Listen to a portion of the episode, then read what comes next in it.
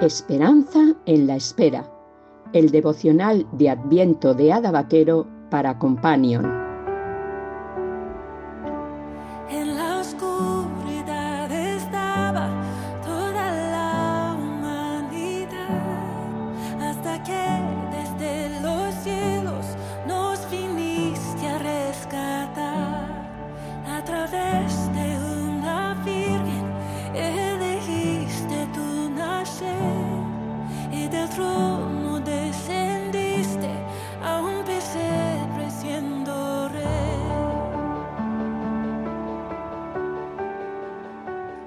24 de diciembre.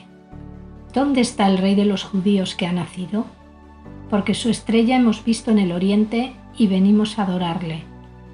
Pero siendo avisados por revelación en sueños que no volviesen a Herodes, regresaron a su tierra por otro camino. Mateo 2, 2 y 12. Como sabemos, los sabios de Oriente eran personas especiales que se dedicaban a estudiar el firmamento, pero que también, seguramente, habían estudiado con profundidad las profecías antiguas.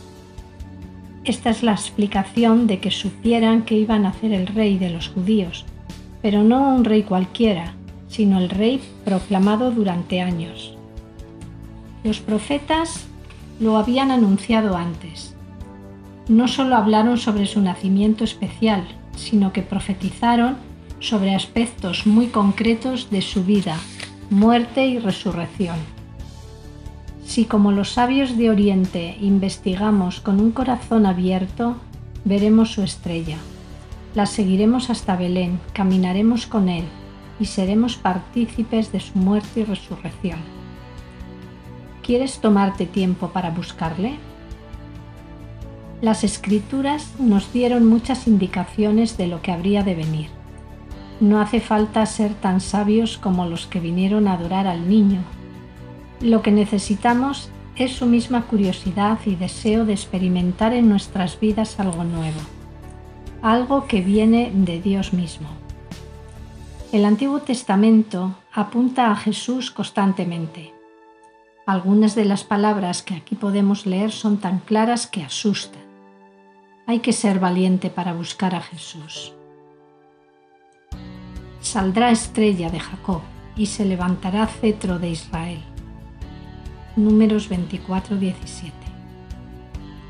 Pero tú, Belén Efrata, pequeña para estar entre las familias de Judá, de ti me saldrá el que será Señor en Israel, y sus salidas son desde el principio, desde los días de la eternidad. Miqueas 5:2. Por tanto, el Señor mismo os dará señal. He aquí que la Virgen concebirá y dará a luz un hijo y llevará por nombre Emmanuel. Isaías 7:14. Porque un niño nos es nacido Hijo nos es dado, y el principado sobre su hombro, y se llamará su nombre admirable, consejero, Dios fuerte, Padre eterno, príncipe de paz. Isaías 9:6 Si investigamos con cuidado e invertimos tiempo y esfuerzo con sinceridad, podremos encontrar lo que buscamos, un Salvador. La fe de estos hombres les empujó a salir de la comodidad de su tierra, de sus hábitos y de su cultura para adorar. Una fe verdadera no nos deja en nuestras antiguas costumbres, nos hace salir y dejar lo que sea para honrar a aquel que lo dejó todo por amor a nosotros. Ellos siguieron una estrella. Nosotros puede que hayamos sido guiados por otro tipo de luz Jesús dijo que nosotros, los que le hemos encontrado, ya somos la luz del mundo. Por eso, como la estrella de Belén, tenemos también el privilegio de guiar a los sabios hasta el niño Dios. Así debemos alumbrar con nuestras vidas para que otros puedan encontrar al Salvador.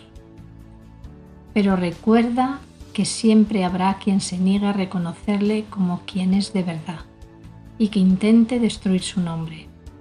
Sé prudente y astuto a la vez. Huye de los Herodes que solo quieren destruirle porque amenaza su poder. Oración. Señor, puede que muchos de nosotros estemos tan ocupados con salvarnos a nosotros mismos que no encontremos el tiempo para salir a buscarte. Gracias porque en tu amor saliste a buscarnos a nosotros y te dejaste encontrar. Gracias también por el privilegio que nos has dado de poder indicarles a otros dónde está el Salvador del mundo, el Rey de Reyes y Señor de Señores.